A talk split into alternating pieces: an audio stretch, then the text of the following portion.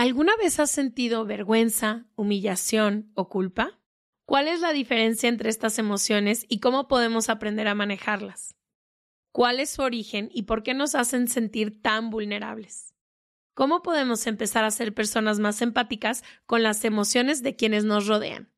En este episodio invitamos a la psicopedagoga Lizzie Seransky para hablar sobre estas emociones, reconocerlas, aprender a manejarlas y entender qué vienen a decirnos. Quality sleep is essential. That's why the Sleep Number Smart Bed is designed for your ever evolving sleep needs. Need a bed that's firmer or softer on either side? Helps you sleep at a comfortable temperature? Sleep Number Smart Beds let you individualize your comfort so you sleep better together. JD Power ranks Sleep Number number 1 in customer satisfaction with mattresses purchased in-store. And now, save 50% on the Sleep Number limited edition Smart Bed for a limited time. For JD Power 2023 award information, visit jdpower.com/awards. Only at a Sleep Number store or sleepnumber.com. Many of us have those stubborn pounds that seem impossible to lose, no matter how good we eat or how hard we work out. My solution is PlushCare. PlushCare is a leading telehealth provider with doctors who are there for you day and night to partner with you in your weight loss journey. They can prescribe FDA-approved weight loss medications like Wagovi and Zepbound for those who qualify. Plus, they accept most insurance plans. To get started, visit plushcare.com slash weight loss. That's plushcare.com slash weight loss. From the beginning. Se regalan dudas nace de la infinita necesidad de cuestionarnos todo. Todo lo que está a nuestro alrededor. De dónde venimos y hacia dónde vamos. ¿Cómo tomar decisiones más informadas? Tenemos tantas dudas que te las queremos regalar. Soy Leti Sagún. Y yo, Ashley Franje, y en este espacio invitamos a quienes saben y no saben tanto de todo eso que tendríamos que estar hablando. En colaboración con ACAST. Les damos la bienvenida a un martes de Se Regalan Dudas. Siempre estoy emocionada cuando grabamos, siempre. Sí. A veces es el tema, a veces es la invitada, a veces es el momento. Pero hoy para mí tiene una cerecita especial este pastel. Quienes escuchan Se Regalan Dudas desde hace muchos años saben la pasión que tengo por el trabajo de Brené Brown. Muchas veces he dicho que es mi pastora y luego se ríen porque su trabajo y leerla y entender los temas de los que habla cambió mi vida personalmente y cambió muchas cosas que yo no entendía de mí. ¿Por qué ciertas cosas me daban miedo? ¿Por qué escondía unas partes de mí? ¿Por qué buscaba ciertas cosas en la vida? Y entonces Creo que esto le pasa a muchas personas con Se Regalan Dudas, que cuando escuchan algo por primera vez es como si todo el rompecabezas que no habían podido armar hace sentido en su cabeza. A mí eso me pasó con el trabajo sobre la vulnerabilidad y sobre la vergüenza, que es lo que vamos a hablar hoy, porque muchísimas piezas que yo no había podido explicar de mi adolescencia, de mi personalidad, de mis miedos, de cómo me relaciono con las personas en la vida, por primera vez como que encajaron todas las piezas y pude separarme un poquito de mi historia, verme desde fuera y entender. Durante durante muchos años recomendaba muchos libros suyos a personas que amo porque como que veía que estaban trabadas en algo y para mí era una forma de ayudarles a encontrar la luz, como mira, lee esta información o ve este video o escucha esto porque probablemente muchas cosas te van a hacer sentido. Entonces, hoy estoy bien emocionada, hice notas y tengo como ocho páginas completas, no sé por dónde voy a empezar, pero este tema verdaderamente cambió mi vida y espero que haga lo mismo con quienes hoy nos escuchan. Creo que para mí, cuando pienso en este trabajo de Brené, ha sido el significado de las cosas. Creo que ha sido ponerle nombre a qué es vergüenza, qué es culpa, qué es vulnerabilidad y de ahí poder entenderme mejor. He leído casi todos los libros de ella y justo ahorita estoy leyendo uno que es sobre la vulnerabilidad en los espacios de trabajo y cómo aprender cómo a liderar desde ser un líder más vulnerable y todo. Y todo el tiempo me sorprendo cuando hablas en los lugares de trabajo el rol que juega la vergüenza, la culpa. Entonces, no emocionada, muy emocionada de hablar este tema porque creo que a las dos nos ha cambiado la vida. Y el problema con la vergüenza es que es una epidemia, una epidemia primero personal, ahorita vamos a decir todas las formas en que ataca la vergüenza, pero luego también se convierte como en un constructo social, entonces toda la sociedad ya tiene estas expectativas de lo que significa ser mujer, de lo que significa ser hombre, y como ninguna de las personas en este planeta somos seres perfectos, y nos imponen esa idea de perfección, todo lo que consideramos o juzgamos imperfecto en nuestras vidas o en nuestra persona, lo escondemos y hay un diálogo interno fuertísimo que es la vergüenza, ¿no? Uno de los títulos de estos libros es Pensé que era solo yo.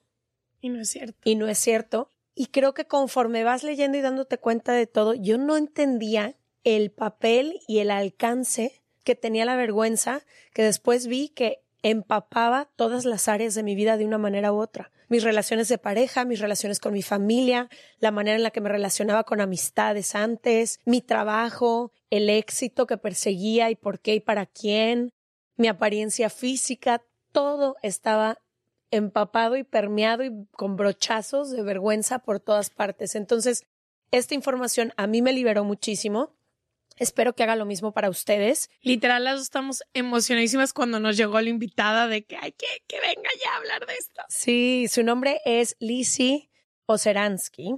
Ella tiene muchos años trabajando con poblaciones multiculturales. Es psicopedagoga, facilitadora de todos los talleres de Brené Brown. ¿Escucharon bien? De, de aquella mi pastora que algún día va a venir este podcast, ya lo decreté hace mucho tiempo, no sabemos cuándo, pero prendan la velita. Siento que te voy a tener que amarrar de la pena que me va a dar. O, a lo mejor no voy a poder hablar ese día.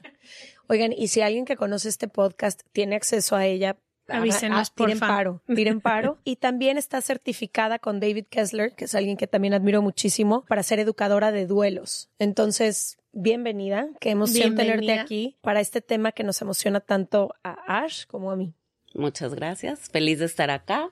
Muy contenta porque las sigo hace mucho, las admiro, he aprendido mucho de ustedes, así es que estoy feliz de estar acá y compartir lo que sé con ustedes y pues toda la gente que los escucha. Muchas gracias, Lizzie. Creo que lo primero que me gustaría que la audiencia entendiera, porque la palabra shame en inglés me sonaba más acertada que lo que yo entendía como vergüenza. Yo tenía esta idea que la vergüenza era como pena entonces, no entendía como todo el concepto de lo que se refiere el trabajo y la investigación de Brené Brown cuando se habla de vergüenza, pero ¿dónde, cómo o por qué aprendemos a sentir vergüenza y qué es la vergüenza? Tenemos que empezar desde el principio. Nosotros los seres humanos nacemos con una necesidad básica de sentir amor, pertenencia y que estamos en conexión con otros seres humanos. Sí, biológicamente estamos diseñados así. Biológica, fisiológica, psicológica y emocionalmente estamos diseñados así. Cuando no tenemos esto, hay sufrimiento, incluso muerte. No sé si ustedes escucharon de niños que nacieron en Rusia y estuvieron viviendo en orfanatorios y no los tocaron y no les dijeron que los quieren, se murieron. Entonces necesitamos esa conexión para poder vivir. Vuelvo, cuando estamos en la panza de nuestra mamá, ya cuando le avisan a la mamá es hombre o es mujer, empiezan a moverse los pensamientos, ¿no? Ay, voy a tener un nombre, ay, va a ser doctor, abogado, se va a parecer a mí, wow, o sea, empiezan todas estas expectativas, ya te las dan. Tu mamá te empieza a contar, le empiezan a decir a tu mamá cómo va a ser, a quién se va a parecer. ojalá sea abogado como el papá, bla, bla, bla. Claro. todavía no existes en el plano terrenal y ya hay expectativas para ti. Totalmente. Yo te puedo decir que cuando estaba embarazada de mi hijo, él pateaba, pateaba, pateaba, y yo ya decía, ¡guau! Va a ser futbolista y le voy a llamar, yo, o sea, pobre niño. Pero yo ya tenía las expectativas súper altas y es lo que sucede, ¿no? Entonces nacemos con esa necesidad y con esos mensajes, expectativas y estereotipos. Entonces tú naces y ya estás con él. Vas a poder entrar a, no sé, a este oficina de, de abogados si estudias en Stanford.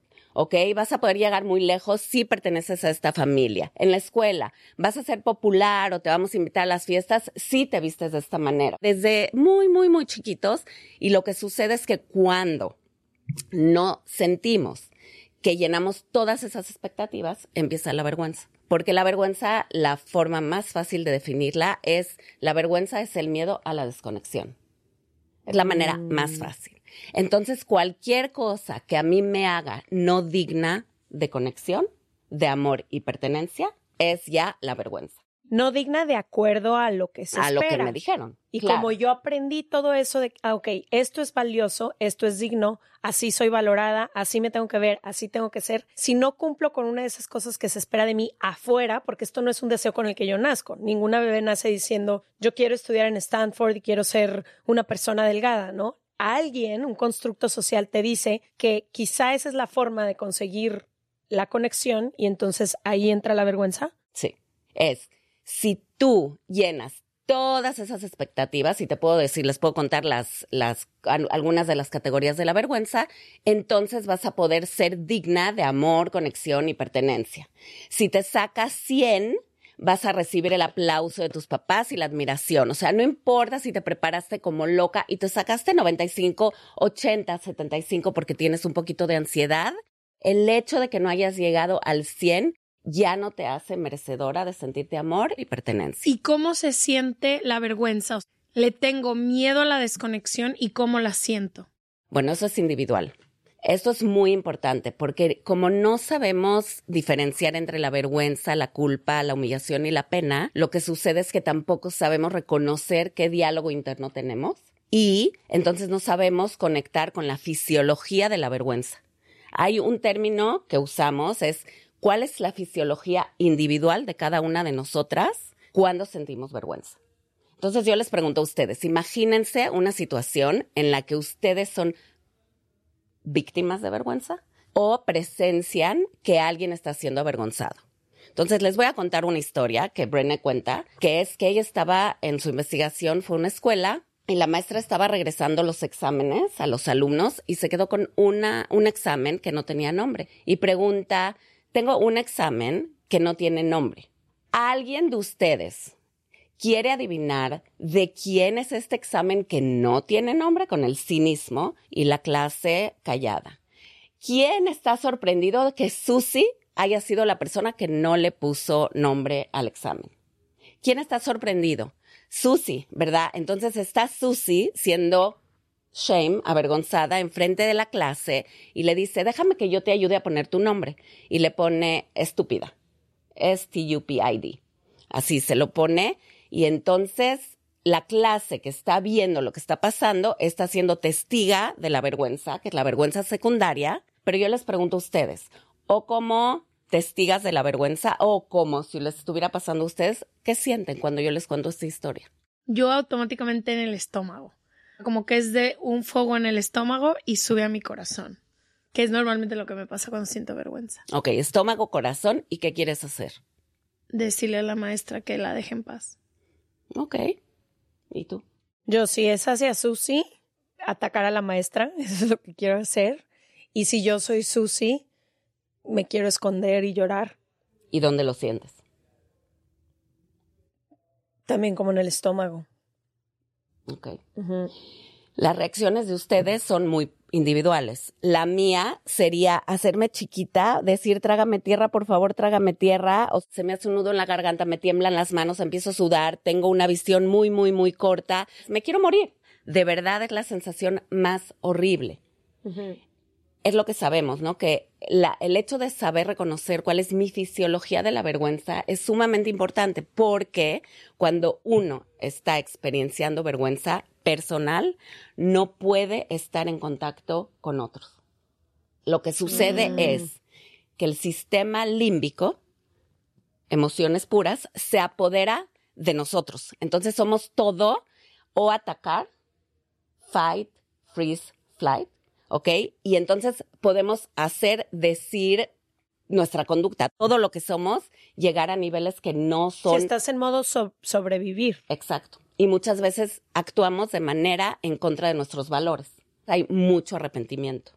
Entonces, lo importante es que si nosotros reconocemos que estamos en ese estado de nuestro cerebro primario, ¿no? O sea, somos súper, súper reptiles, estamos sobreviviendo, lo que tenemos que hacer es ayudar a nuestra corte prefrontal a volver a ponerse en equilibrio, que es racionalizar, entender, organizar y entonces actuar. Entonces, cuando estamos en vergüenza, para. ¿Cómo vas a parar? Solamente si sabes reconocer que estás en vergüenza. Ahora, ¿qué pasa con la vergüenza? Me preguntaste qué es la vergüenza. La vergüenza es el miedo a la desconexión. La vergüenza es un dolor o una experiencia intensamente dolorosa, o sea, el cuerpo la siente, las emociones se sienten, que hay algo en mí que tenía que haber hecho o que no logré hacer, que si ustedes saben, no van a querer estar en conexión conmigo. Wow. Entonces ¿Nos voy a hacer poner un todo ejemplo? para ocultarte eso. O la primera cosa es el miedo a la desconexión.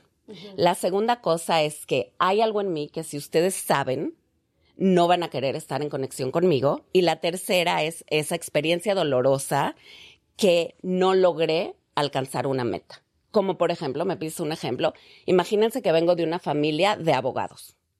Todos son abogados y yo decido que quiero ser música. Y vamos a una cena y me presentan Lizzie o Seransky y bueno, la persona con la que me están presentando dice, ah, tú eres la hija del abogado y tu hermana y tu otra hermana, todos son abogados. ¿Cómo, cuándo te integras al estudio de tu papá?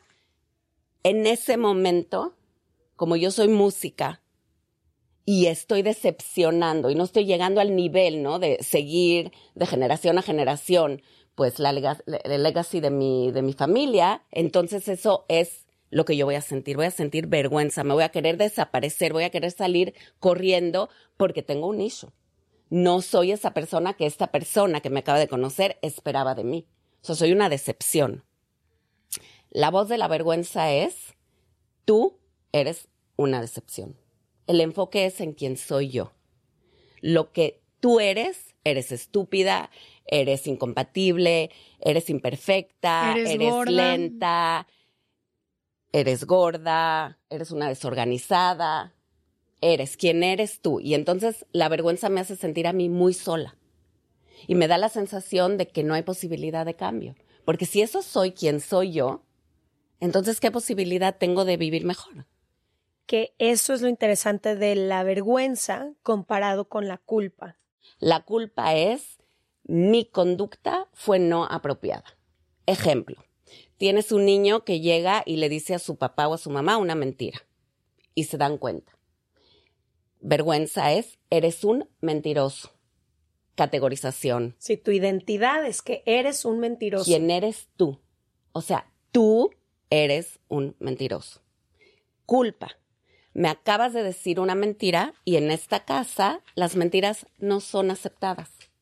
Entonces espero que para la próxima no lo vuelvas a hacer. Entonces, si a mí tú me dices eres una mentirosa, tengo cero creencia en que mi vida pueda hacer las cosas mejor. No puedo hacer las cosas mejor. Si eso es quien soy yo y ya estoy categorizada por la persona que más me quiere, ¿no? Entonces, ¿qué ilusión, qué esperanza tengo yo de vivir una vida mejor? Estoy ya designada a ser X, lo que tú me digas. ¿Y cómo puedes, por ejemplo, ahorita que estás hablando de un evento muy particular, la mentira que echa un niño a sus papás, ¿cómo afecta la vergüenza en su realidad y cómo afecta la culpa? en todo, porque la vergüenza me hace sentir a mí, primero que nada que estoy solo, porque creo que solamente me pasa a mí, que soy y tú la eres el única único mentiroso persona, del mundo. la única persona, y que no tengo remedio. Y además, como estoy sola y me siento tan mal, no le voy a compartir a nadie. Entonces eso callada. crece, crece, crece, crece, crece en muchos ámbitos de mi vida. ¿Ok? La vergüenza está asociada, relacionada con conductas de alcoholismo, bueno, de todas las adicciones, violencia, de agresividad, de bullying, de problemas alimenticios, gente que no acaba la escuela por eso. Muy, muy, muy, el efecto es muy negativo. La culpa está relacionada de manera opuesta. Entre más culpa tengas y más posibilidad de hacer las cosas mejor sientas, o sea, tienes una ilusión, puedo hacer las cosas de diferente manera, tengo Sí, una oportunidad equivoqué. de crecer. Sí. Entonces está totalmente relacionado opuestamente. No voy a tener esa tendencia a las drogas. No voy a tener esa tendencia, porque ¿qué pasa? La vergüenza es tan grande que voy a buscar todas las maneras negativas para sacarla de mí. ¿Ok? Entonces, ¿qué voy a hacer? O me pongo adicto para adormecer, o ataco porque la vergüenza nos hace sentir chiquitos. Y es- no, hay un, un hilo muy delgadito entre me siento mierda y me voy a sentir superior a todos, entonces te voy a destrozar. Ambas vienen de vergüenza. que son los bullying. Ambas vienen de vergüenza. Ambas vienen de vergüenza. Yo te puedo contar la historia de un chavo que un cliente mío me contó que le hacían bullying de chiquito. ¿Quién le hacía bullying? El niño reprobado. O sea, el niño que vino de la generación de arriba abajo le hacía bullying a este pobre niño que no tenía pues esa seguridad de confrontar a esta, esta persona, pero este chavo que le hacía bullying era un niño que estaba totalmente lastimado por haber reprobado. Entonces se armó se armó, se puso el- la armadura de que yo aquí mis chicharrones truenan, se lo acabó a este pobre niño y entonces mi cliente tuvo años de dolor de cuando encontraba a, este- a esta persona cruzar la calle e irse a otro lado porque estaba tan lastimado. Entonces, el comporta la vergüenza del compañero lo hace a él también sentir vergüenza. O sea, después del bullying, él experimenta vergüenza. El que hizo bullying, No, el que recibe el Ambos. bullying. ah, no, el que hizo bullying no, porque él disfraza su vergüenza en sobre prepotencia y el que es bullied sufre. Entonces, ¿qué pasa? Si yo, si me hacen bullying a mí y mi diálogo interno es de vergüenza, ¿ok? Yo creo que me merezco ser tratada así porque soy una idiota, porque soy una incompetente, porque soy una cochina, porque no valgo nada. Entonces yo me voy a tragar el bullying y no le voy a decir a nadie. Voy a estar comiéndome mi dolor porque no tengo esa ilusión de que las cosas pueden cambiar. ¿Me explico? Entonces la gente que tiene diálogo interno de vergüenza, que es, soy un error, Hay algo soy mal una conmigo. tonta. Soy increíble. Exacto. Entonces no le voy a decir a nadie. Es lo que le pasa a Susie cuando le dan la, la- el examen que dice estúpida, ¿no? Si su diálogo interno es de vergüenza, ella se va a quedar callada, se va a esconder, va a tener esos sentimientos, de esa fisiología de la vergüenza como cualquiera de nosotras, pero ella se va a ir a su casa y no le va a decir nada a nadie, porque ¿qué crees? Su mamá también piensa que es una estúpida. Porque de ahí viene el diálogo interno, ¿ok? De ahí desarrollamos. O sea, si en mi casa a mí me hacen sentir que no valgo nada, que todo lo que hago está mal, que mi valía personal siempre está en cuestión, claro que no le voy a decir a mi mamá. Que justo era lo que te iba a decir ahorita que decías el ejemplo del niño, que le dicen eres un mentiroso, en lugar de dijiste una mentira y eso no es aceptable en esta casa. Creo que una de las cosas más duras de este diálogo interno de la vergüenza es que muchas veces, y sin juzgar ni a mamá, ni a papá, ni a la crianza de nadie, pero la mayoría de estos mensajes vienen de casa, porque nuestros padres o nuestras madres no sabían hacerlo mejor. Pero esa primera persona que te dice eres un mentiroso, o por qué no te sacas 10 como los demás niños, o eres una desorganizada, o no te sale nada bien, o todo eso se genera un poco en casa. Luego vienen estos bullies y luego viene el jefe del trabajo y luego viene la vida, ¿no? que también puede reforzar estos mensajes y ahorita hablaremos de las expectativas para la mujer, de las expectativas para el hombre, pero creo que eso es una de las cosas más duras de la vergüenza, que la interiorizamos y nos sentimos tan poca cosa porque quienes más se supone que deberían amarme incondicionalmente son quienes primero me hicieron saber todas estas deficiencias o imperfecciones. ¿Cierto? Sí. Sí. Como mamá, yo te puedo decir que hasta que yo no conocí el trabajo de Brené, primero que nada fui un pésimo ejemplo para mis hijos. Les voy a dar un ejemplo. Estamos en la cena, se le cae a mi hija la leche. Real, pasó. Y yo le digo, ay, Mayita, no pasó nada, vamos a limpiar, todo bien, cámbiate de pijama, vuelve y seguimos cenando. Perfecto. Un accidente. Acabamos de comer, me paro con la, pues con la olla de la pasta bolognese, que es roja, y me voy a la cocina. No sé en qué estaba pensando. Sale volando la cuchara de la, de la pasta y todo el piso, ¿no? Mi reacción así, súper natural fue, soy una idiota. Otra vez estás haciendo estas estupideces, pero en voz alta, ¿ok? Entonces ahí está mi hija de ocho años viendo a la mamá que se llama estúpida Así a sí misma y a ella le digo que no pasa nada, es un accidente, cuando en realidad nos pasó lo mismo, a ella con la leche y a mí con la cuchara de la pasta. Entonces está eso, ¿no? Sé el ejemplo, como adulto, sé el ejemplo que tú quieres que tus hijos crezcan y sean. Y yo hice lo contrario. Entonces sí tuve que tener con ella una plática y decirle, mira, Mayita, lo que me pasó a mí fue exactamente lo que te pasó a ti y no soy una idiota. Cometí un error, estaba distraída. Y hoy en día cuando me hablo así, porque soy humana e imperfecta, perfectamente imperfecta, ella me dice, mom, tu diálogo, ¿no? Pero sí, o sea, es algo con lo que crecimos que realmente nadie nos dio una un buen ejemplo. Y qué bonito, perdón, nada más agregando a lo que dije, qué bonito que pongas ese ejemplo, porque a veces no nada más es que nos señalen como tal o cual cosa, muchas veces es que ves a tu madre o a tu padre buscando esta perfección o escondiendo ciertas partes de ellos que no consideran apropiadas para que los hijos veamos. Y es así como aprendes tú también la vergüenza. O sea, no necesariamente voltearon y te dijeron un ataque directo, como eres un mentiroso, pero qué interesante eso que dices también.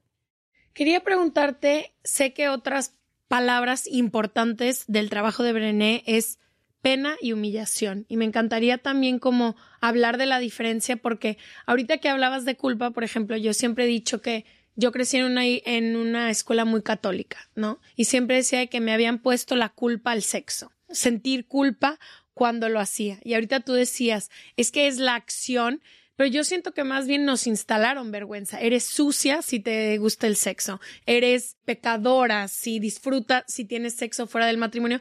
Y no es necesariamente la culpa, pero siempre he usado el vocabulario de que no, es que gracias a ellos siento culpa cuando tengo sexo, cuando decido disfrutar de mi sexualidad abiertamente.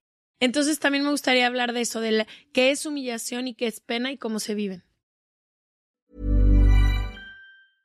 Hey, folks, I'm Mark Marin from the WTF Podcast, and this episode is brought to you by Kleenex Ultra Soft Tissues your ally to help tackle your allergy symptoms this season. I love the change of seasons, but nobody loves pollen and all those other things floating in the air that make you sneeze during this nice weather. Kleenex Ultra Soft tissues are hypoallergenic and allergist approved. So fight back against watery eyes and runny noses without worrying about irritating your skin. For this allergy season, grab Kleenex and face allergies head on. Hey, it's Paige DeSorbo from Giggly Squad. High quality fashion without the price tag. Say hello to Quince. I'm snagging high-end essentials like cozy cashmere sweaters, sleek leather jackets, fine jewelry, and so much more. With Quince being 50 to 80% less than similar brands. And they partner with factories that prioritize safe, ethical, and responsible manufacturing. I love that. Luxury quality within reach. Go to quince.com slash style to get free shipping and 365 day returns on your next order. Quince.com slash style. Este mes, Leti y yo nos tomamos unas merecidas vacaciones. En lo personal, necesitaba un tiempo de desconexión para estar solo conmigo y con las personas que quiero. Uno de los planes que hicimos fue ir a uno de mis lugares favoritos, el mar. Por eso decidí comprarme un traje de baño lindo, protector solar y algunas otras cosas que quería llevarme a la playa. Después de comprar lo que necesitaba, usé una app que se convirtió en mi más grande aliada, porque me regresó dinero en efectivo y me recompensó por muchos de los gastos que hice. La app se llama Hypora y es muy sencilla, rápida y segura de usar. Hybora me ha regresado dinero por comprar en tiendas como Lowell's, Macy's, Sephora, Best Buy y mucho más. Tú también puedes empezar a usarla y recibir dinero por comprar desde comestibles hasta artículos del hogar y de belleza. Lo único que tienes que hacer es agregar tus ofertas en la aplicación, subir tu recibo y listo. Obtendrás dinero real que podrás depositar a tu cuenta bancaria, PayPal o tarjetas de regalo. Si tú también quieres aprovechar estos beneficios, en este momento, para ti que eres parte de nuestra comunidad, Hybora ofrece 5 dólares por solo probar Hybora usando el código DUDAS cuando te registras. Simplemente ve a la Apple Store o a Google Play Store y descarga la aplicación Hybora, completamente gratis para comenzar a ganar dinero en efectivo y use el código DUDAS. Eso es I-B-O-T-T-A en App Store o en Google Play con el código DUDAS.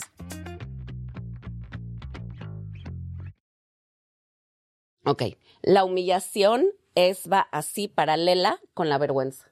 Okay. Tiene la misma reacción fisiológica, la misma reacción corporal, pero la diferencia, y esto es muy importante, es si yo creo que me lo merezco. que yo me Mm. merezco ser tratada así. ¿Ok?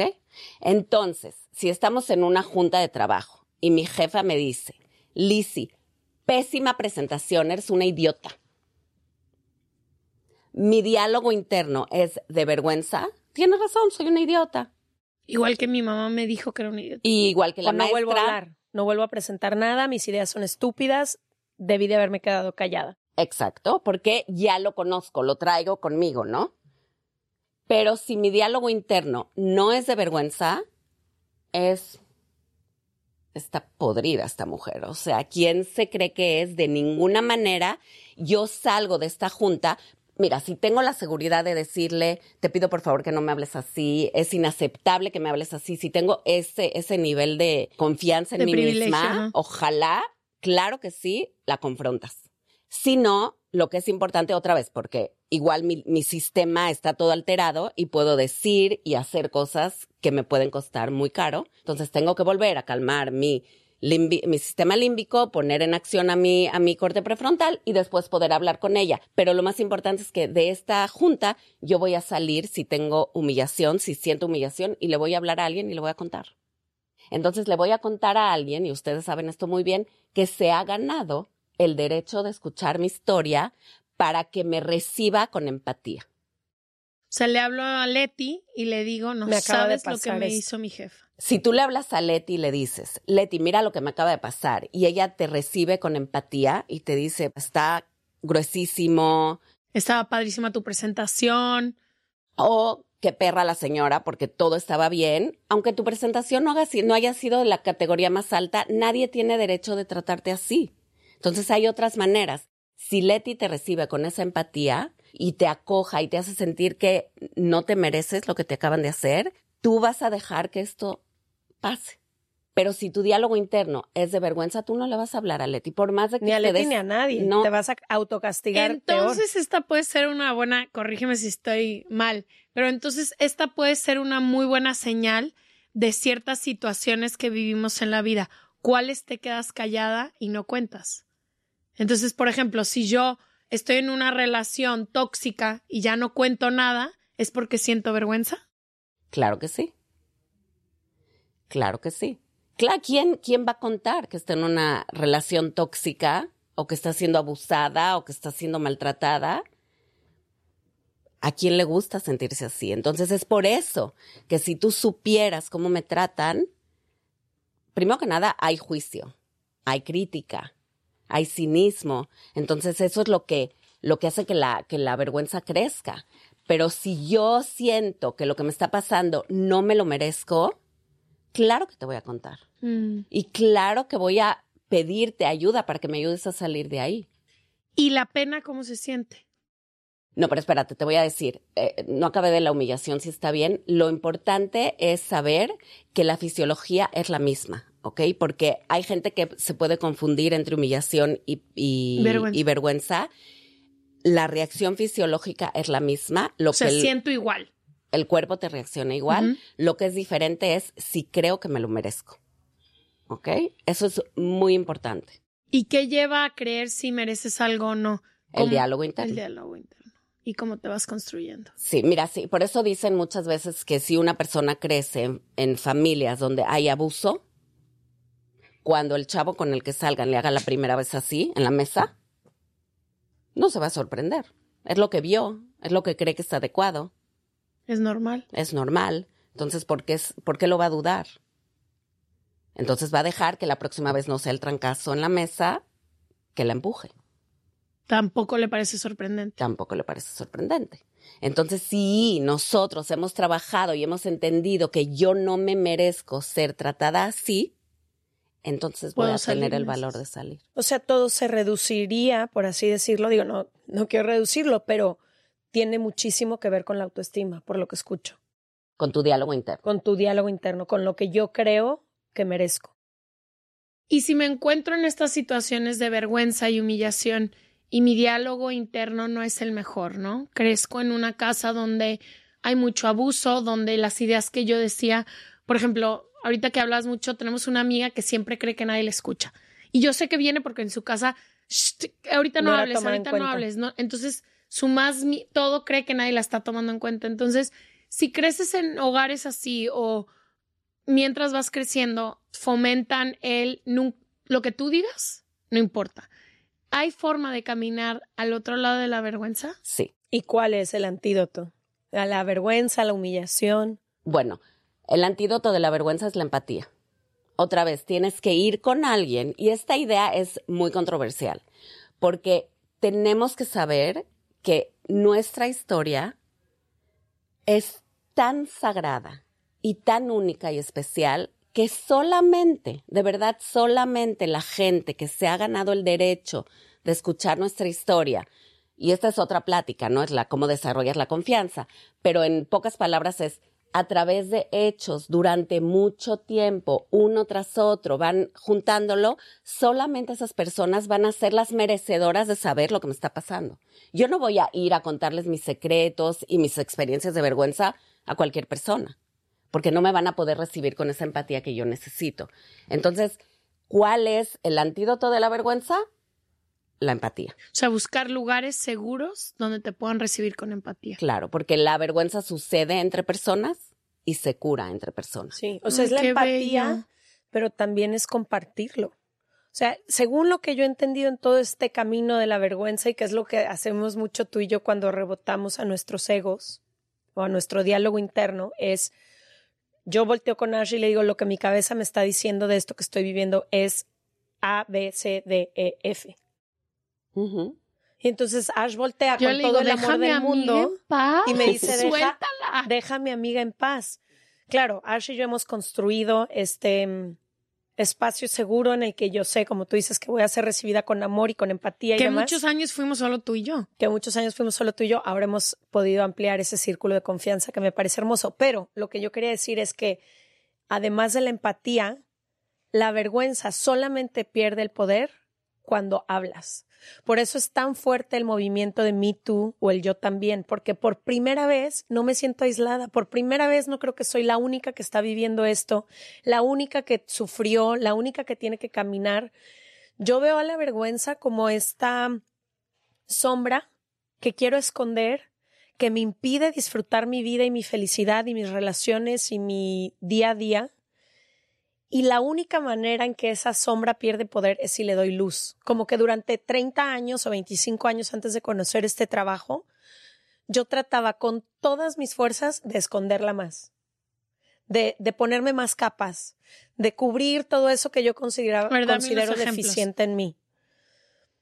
Por ejemplo, mi vergüenza está muy orientada al perfeccionismo y me dice mucho que yo no me, me puedo equivocar, que me prepare más, que tengo que ser la más inteligente, la más O sea, preparada, la más días lista. de estudios de Oscar. Por eso es traigo suficiente. 17 notas y eso me dice a mí mucho mi vergüenza. Yo no me puedo equivocar. Y durante muchos años hacía todo lo posible y me asfixiaba a mí misma por jamás equivocarme, que nadie piense que soy que no soy capaz de hacer las cosas, que nadie sepa que me equivoco, que nadie sepa que cometo errores, que nadie vea que también tengo imperfecciones, porque para mí lo peor que podía pasarme era la imperfección. Y durante años era ponle más capas a la cebolla y esfuérzate más y cubre y, y todas mis relaciones y mi vida y mi trabajo y mi familia, todo mundo pagaba los platos rotos, incluida yo. Y ahora que he entendido que, que todo eso es la vergüenza y que al revés tengo que eh, aventarle luz a esa parte de mi vida, abrazar mis imperfecciones porque ahí está lo que me hace única. Mi vida está llena de cicatrices y eso es lo que la hace más rica y lo que la hace una vida, porque una vida, como dice una terapeuta, si está tu ritmo cardíaco en el mismo nivel, estás muerta, ¿no? La vida es arriba, abajo, arriba, abajo. Puedo voltear a verme a mí con compasión y al revés, como agarrar esa sombra y traerla a la luz, que personas que amo mucho como ustedes conozcan esa sombra. Tú y mis tres mejores amigas conocen perfecto mi sombra. Les he dicho mil veces los mensajes que me dice, las palabras con las que me habla. Y eso hace que esa sombra pierda fuerza, contrario a lo que yo Y pensaba. qué caño, porque tú, lo que, las cosas que a ti te dan vergüenza no son las que a mí me dan vergüenza. nada. Tu vergüenza es completamente opuesta a la mía. Sí, Por eso nos llevamos tan bien. Por eso nos contamos tantas cosas y yo Sí. te ayudo y tú me ayudas, 100%. Quiero preguntarte, Liz, ¿cómo viven los hombres y las mujeres la vergüenza. Me imagino que es de maneras diferentes y también, no sé, a veces yo soy muy, muy amiga de muchos hombres heterosexuales y a veces me trauma o a lo mejor porque yo he sido una mujer que he cultivado muchísimo estos círculos de confianza los que tengo, lo aislado que puede ser el camino para los hombres a veces. En cuanto a estos círculos donde llega Leti y me dice, es que la historia que yo me estoy contando es que no, no tiene ni siquiera a veces el vocabulario, ¿no? Entonces como que me gustaría hablar de cómo se mira esta vergüenza en ambos, o sea, en, la, en, la, en los diferentes géneros. Bueno, obviamente todo depende de qué cultura estamos hablando. Vamos a hablar de la cultura latina. En la cultura latina tenemos al hombre macho, todopoderoso, que Todo él- proveedor. Él, dice todo, se hace todo lo que él dice, él tiene control sobre todo, todas las decisiones, todo lo que entra, todo lo que sale, todo lo que se dice, todo lo que se permite, todo. Es el más bueno, es el primero, es el ganador, El es más violento, fuerte. es fuerte, es omnipotente. Ahora, imagínate que todo eso lo hace totalmente inhumano. O sea, Lo yo veo todo esto que tenemos aquí enfrente y digo, lo que acabamos de decir de un hombre es exactamente lo que esto representa, ¿no? Metal, frío, que agarra todo no inhuma- no humano. Eso todo lo que lo que los mensajes que los hombres reciben de la sociedad eh, no los humaniza, los dehumaniza Deshumaniza. deshumaniza. Entonces, lo que ellos hacen es ponerse armaduras, como tú, lo que me acabas de contar, ¿no? Te pones armaduras para pretender que puedes con todo lo que están e- esperando de ti. Sí, que no tienes miedo, que no, que no estás sufriendo, que no estás triste, que no te- desconectado por completo de tu mundo Totalmente, emocional. Totalmente. Entonces, la manera que tu vulnerabilidad, tu vergüenza, todo lo que es tu amor, tus ganas de pertenecer se manifiestan es a través de la autoridad, de la, violen- de la violencia, de la agresividad. Tú tócale a un hombre un pelito de su ego en un momento en el que él está un poquito frágil, sales volando. No hay manera de que él, a través de los mensajes, las expectativas que él recibió como hombre en la cultura latina, pueda decirte, Me siento triste. ¿sabes qué? Me dejó o me dijo que no quiere salir conmigo y tengo el corazón hecho pedazos. Tengo una imagen que dice de un hombre con unas lágrimas así, dice, los hombres no lloran. En realidad, así nos educan. Los hombres no lloran, porque si lloras, eres muy femenino, o sea, tienes todos estos mensajes que te hacen llorar, sentir emociones, etcétera, te hace frágil, femenino, muy, muy, muy no macho, entonces tus Sí, capacidades ya de no eres el hombre fuerte el que están buscando. Y... Y además, imagínate que lo- todos estos mensajes lo que traen de fondo es tú tienes que poder solo, entonces no pidas ayuda. ¿Y por qué hay cuatro veces el índice de suicidio en hombres que en mujeres? Porque literalmente los condenamos a este aislamiento en el que les imposibilita la forma en que fueron criados sentir que pueden voltear con alguien y decir no puedo solo o esto es más grande que yo o me está consumiendo esta situación. Pero entonces lo que sucede es que los hombres al crecer así y, y sentir su humanidad, al decirle a una mujer, la reacción de la mujer es ya ponte tus pantalones y deja de chillar. Sí, no es de hombre contra hombre, es todo el sistema que espera eso de los hombres, incluidas las ¿Y mujeres. ¿Cuál es el mensaje de vergüenza detrás de eso? Porque ahorita hablábamos de, o sea, el mensaje de vergüenza detrás de el alfa macho que no necesita a nadie, ¿cuál es? O sea, ¿cuál es su diálogo interno? Suele ser su diálogo interno. Su diálogo interno es yo necesito ser de cierta manera para poder ser merecedor de amor y pertenencia y conexión. Y si no soy el más rico, el más fuerte, el más guapo, el que tiene todas las, El mejor las sexo en tu palancas, vida. El más En exitoso, Claro. el pene más grande. Sí, literal. imposible de llegar a todo eso. Entonces, algo sale de desbalance y ya te viene la crisis. Porque lo que él va a hacer, hay tres estrategias de, des- de desconexión que conocemos. Es alejarte, acercarte ¿ok? Alejarte, acercarte y atacar. Entonces, yo cuando estoy en vergüenza, eso es universal para hombres y mujeres, es si yo estoy en vergüenza, lo que hago es alejarme, ¿qué quiere decir? Desaparezco de mi vida, no conecto con nadie, no contesto emails, no contesto teléfonos, me tocas la puerta, no te hablo, me desaparezco, me escondo, no quiero que me vean porque ¿Con qué propósito? No curar mi vergüenza. Mm. Si yo me alejo y me escondo y no me ven, lo que hago es, se llama estrategia de desconexión porque acuérdate, la conexión es lo que cura la vergüenza. Entonces, si yo me desaparezco, me hace que la vergüenza baje, pero no me la cura.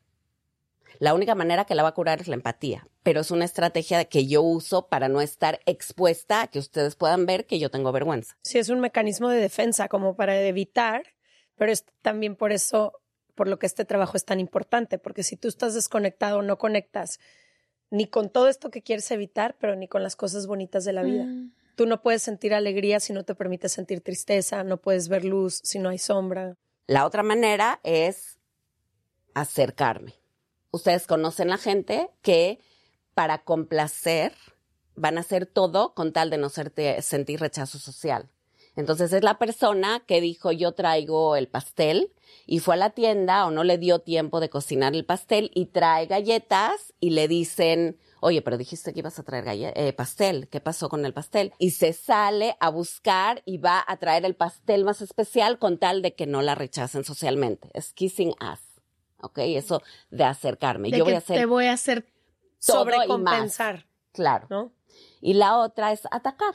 Ah, tú me acabas de decir que no traje el pastel y te traje galletas. Eres una malagradecida.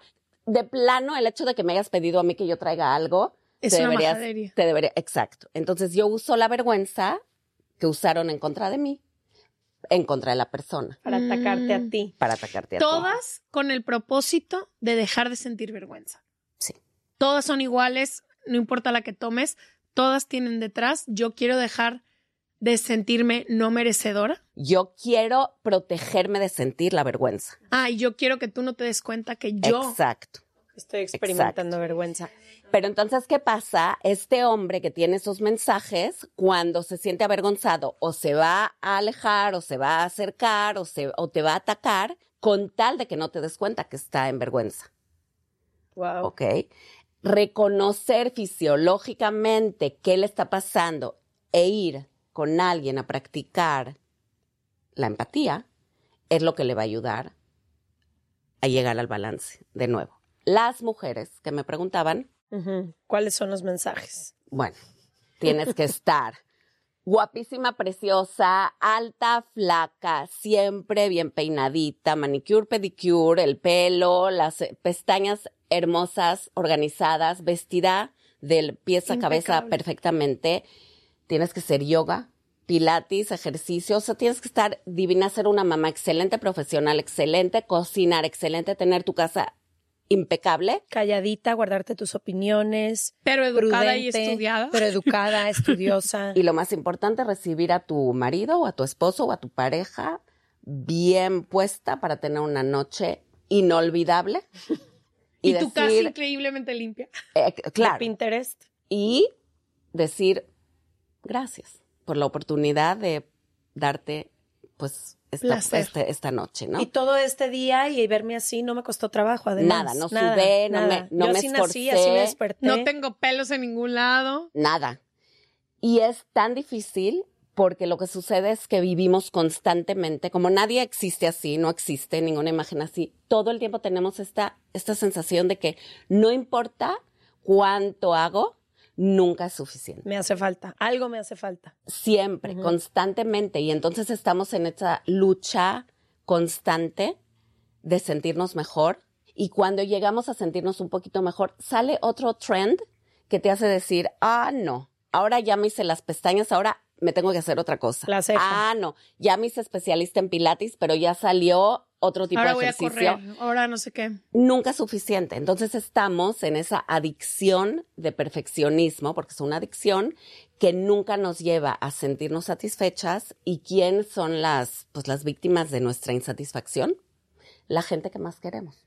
Y vuelvo a hacer las tres cosas. O me aíslo, o grito, o ataco, o, re- o sobrecompenso. Nosotros atacamos a la gente con la que vivimos o la gente que más nos quiere y que sabemos que no nos va a abandonar. Nos escondemos o tratamos de complacer a la gente que queremos impresionar o que no nos conoce y queremos que nos conozca. Entonces no queremos que vean nuestras debilidades. Entonces, no. Ay, qué frágiles todos, ¿no? O sea, ahorita que mientras vas diciendo como que voy pensando en las personas que más amo y cómo ocultan su vergüenza porque puedo verla a veces o me la comentan y digo como que, híjole, las historias que nos contamos y el diálogo que es como si te hablaras como yo te quiero hablar a ti y como si ella se hablara como yo le hablo a ella, pues se le cambiaría el mundo. Te quiero preguntar de eso, no solo de me estás diciendo que cuando yo puedo hablar de la vergüenza y acercarme a ella con y alguien me recibe con empatía, puedo entonces curar la vergüenza.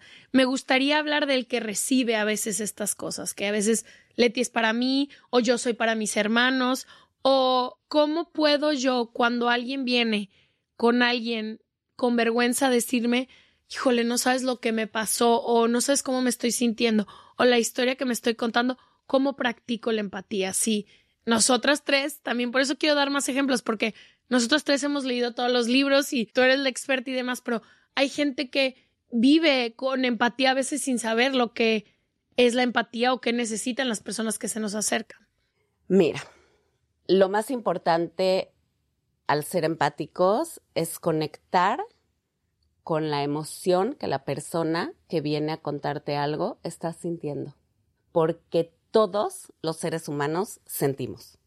Por eso es tan importante la diferenciación entre las emociones. ¿Ok? Entonces, como todos hemos sentido pérdida, dolor, alegría, tristeza, soledad, duelo, abandono, o sea, todos los seres humanos, cuando alguien viene y te cuenta, tú conectas con la emoción, no con la experiencia. Tú no tienes que tener la misma experiencia que yo para ser empática conmigo. Para mí, la empatía es sentarme con una persona enfrente de ella, escuchar, darle el espacio seguro, sin juicio, para que pueda ser quien es sin necesidad de hacerla mejor o de corregirla, porque no está rota. O sea, O yo no la tengo que ponerla, al menos de que ella te diga, necesito que me digas qué harías en mi lugar. Porque nosotros somos muy rápidos en correr y decir, ay, Te lo resuelvo. Claro. O hay seis eh, fallos de empatía que son muy importantes. Uno es decir, hoy si supieras lo que me pasó a mí. Entonces minimizo tu ah, experiencia para compartirte lo que me pasó a mí, que fue mucho peor, ¿no? El otro es la simpatía, o bueno, en, en- en español le llamamos la lástima. Es sympathy Ay, eh, versus empatía. Sí, ay, no. Es, es esta lástima, ¿no? Decir, híjoles, qué horror, de verdad te tienes que sentir mal. La otra es comparar. Ah, ¿tú crees que eso está mal? Te puedo contar de mi prima lo que le pasó, que no ayuda en nada. Y la otra es querer como que, pues decirle, no, ¿cómo? No estuvo tan peor. Si supieras, te podría haber ido mucho peor. O sea, hay muchas maneras en las que la gente trata de no estar en empatía con la otra persona porque su incomodidad es tan fuerte que tratan de hacerle la vida mejor a la otra persona cuando la empatía lo único que necesita es una oreja que esté presente sin juicio y nos dé ese espacio seguro para hacer. A ver, dame el ejemplo, ponte. Me regaña mi jefa por la presentación. Yo le hablo a mi amiga y cómo se vería una respuesta empática sin decirle, no, no, no, es que todas las jefas son así, es que no te preocupes, ay, pobrecita de ti. ¿Cómo se vería una respuesta empática de la amiga que recibe la llamada? Qué difícil, Ashley, lo que te pasó. Ha de ser muy difícil estar escuchando una crítica tan dura después de que te esforzaste tanto. Lo siento mucho. Bello. Ok. La empatía tiene cuatro elementos. La primera es tomar la perspectiva del otro. Eso quiere decir que yo con lo que sé de la persona que viene, me quedo con lo que yo sé de ella, pongo lo que es mío al lado, no me lo puedo quitar porque es parte de mí, pero yo reacciono a lo que me estás contando en base a lo que sé de ti. Entonces tomo la perspectiva de tu persona. Después reconozco lo que tú me estás contando, la emoción que está debajo de lo que tú me estás contando y te lo comunico.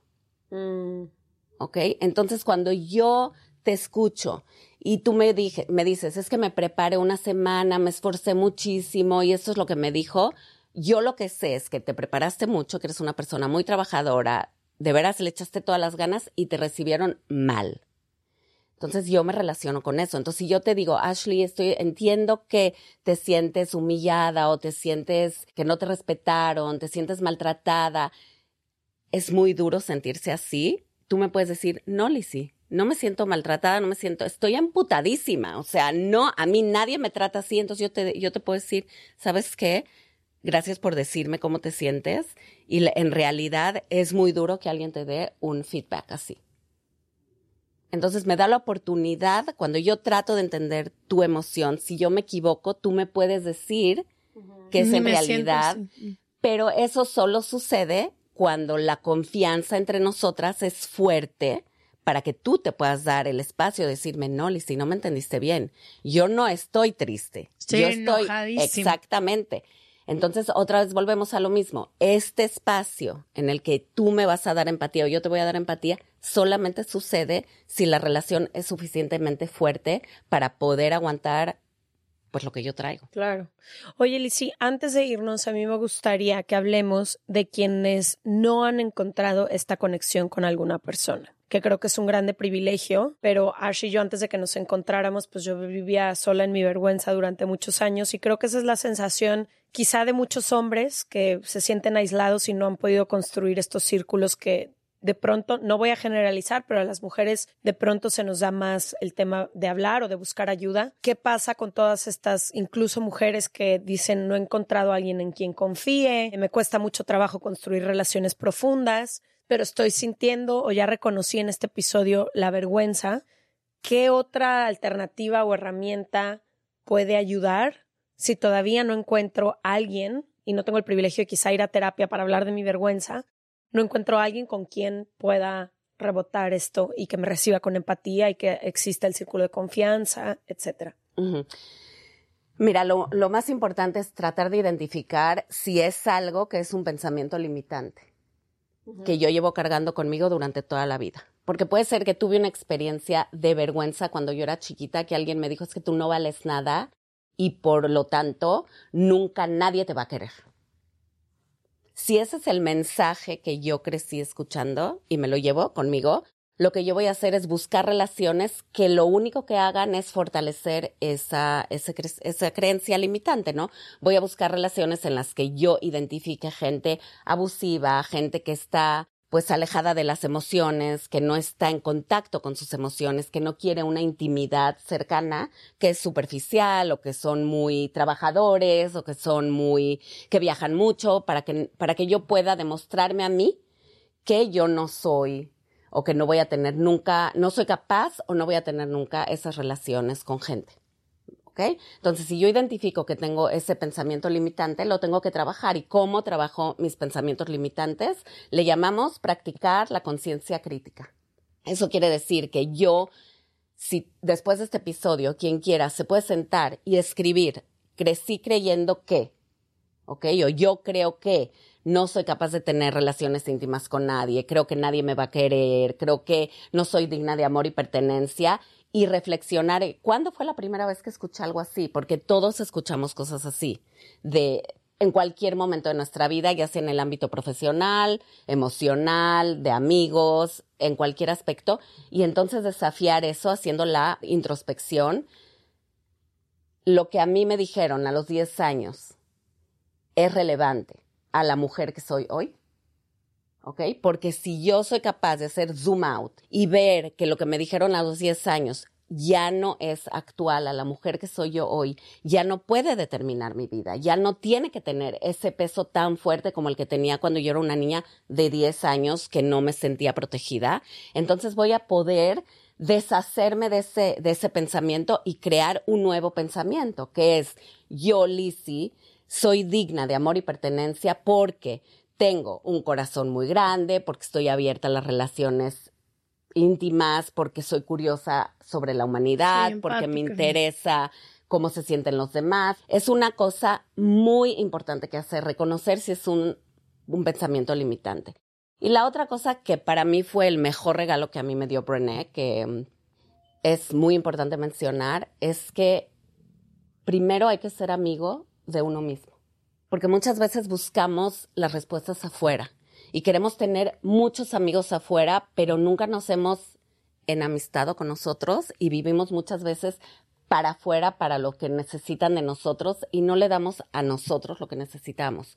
Cuando eres amiga tuya, cuando ya tienes esa posibilidad de abrazarte y de agradecer quién eres tú, para mí fue muchísimo más liberador de decir, ahora estoy lista para salir y dejar de vivir en base a lo que ella espera de mí, a lo que él espera de mí, a lo que se pensó de mí, a lo que se quería de mí. Para mí este proceso fue liberador. O sea, yo volví a nacer cuando, cuando me certifiqué con esto de Brené, porque me di cuenta de que muchos años de mi vida había vivido tratando de ser alguien que yo no quería ser. Complaciendo hacia afuera esta imagen de lo que se espera. Y no abrazando mi, mis cosas padrísimas, mis logros increíbles. Entonces era ocultar lo increíble que soy y dar una imagen de las cosas que no me hacían orgullosa a mí, pero que sabía que orgullecían a todos los demás. Claro. Entonces perdí muchos años de mi vida tratando de ser alguien que era una persona que no quería ser. Por dos retweet a eso que dijiste. Pues queremos darte las gracias por haber venido. Sé que nos podríamos quedar siete horas y media hablando de esto. Lo último que te quiero decir es, si alguien está interesado en el trabajo de Brené Brown, ¿qué libro recomendarías como primero? Diario nos preguntan como, ¿en qué orden? ¿En qué orden? ¿Cuál, ¿Cuál empiezo? ¿Cuál dirías tú que es el que, con el que recomiendas empezar? Yo recomiendo empezar con Daring Greatly, después Rising Strong, Después. ¿Cómo se llama Daring Greatly en español? ¿Sabemos? Se llama. Pero está muy mal. Algo de vulnerabilidad. Sí. ¿No? Pero no lo recomiendo en español. No, pero es que nuestra comunidad es español. Sí. sí. Eh, pues creo que abrazando la vulnerabilidad. Sí, o abrazando tu vulnerabilidad. O la fuerza de ser vulnerable. Hay dos. ¿Saben qué? Hagamos esto. Tenemos un newsletter que llega a tu mail que es gratuito, que mandamos cada semana con recomendaciones. Les vamos a poner ahí por orden, en inglés y en español, ambas opciones, qué libros pueden leer de Brené, en qué orden los recomienda Lizzie para leer y cuál es el tema de cada libro, porque a lo mejor hay uno de, hay uno, por ejemplo, de maternidad o de liderazgo que quizá no tiene nada que ver con tu camino y no te interesa. Entonces ahí ya van a dudas.com diagonal suscríbete y también en arroba libros se regalan dudas los vamos a poner. Te agradezco mucho haber venido. También en el newsletter y en todas nuestras redes sociales nos encuentran como arroba se regalan dudas y va a estar toda la info de, de Lizzie. Gracias por haber venido. Gracias. Y les repito por si se les fue, es serregalandudas.com diagonal suscríbete, es gratis y ahí les va a llegar toda la info o arroba libros se regalan dudas. Nos vemos el jueves y luego el martes y luego el jueves y luego el martes y luego el jueves. Gracias por haber venido. Bye. Bye.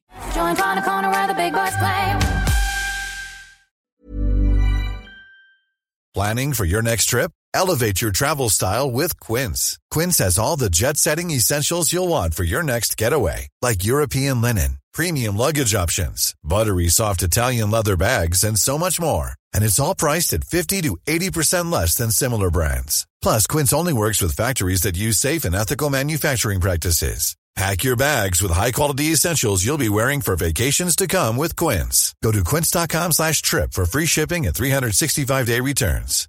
This message comes from BOF sponsor eBay. You'll know real when you get it. It'll say eBay Authenticity Guarantee. And you'll feel it. Maybe it's a head turning handbag, a watch that says it all, jewelry that makes you look like the gem, or sneakers and streetwear so fresh every step feels fly. eBay gets it. So look for the blue check mark next to that thing you love and be confident that every inch, stitch, sole, and logo is checked by experts. With eBay Authenticity Guarantee, you can trust that feeling of real is always in reach. Ensure your next purchase is the real deal. Visit eBay.com for terms.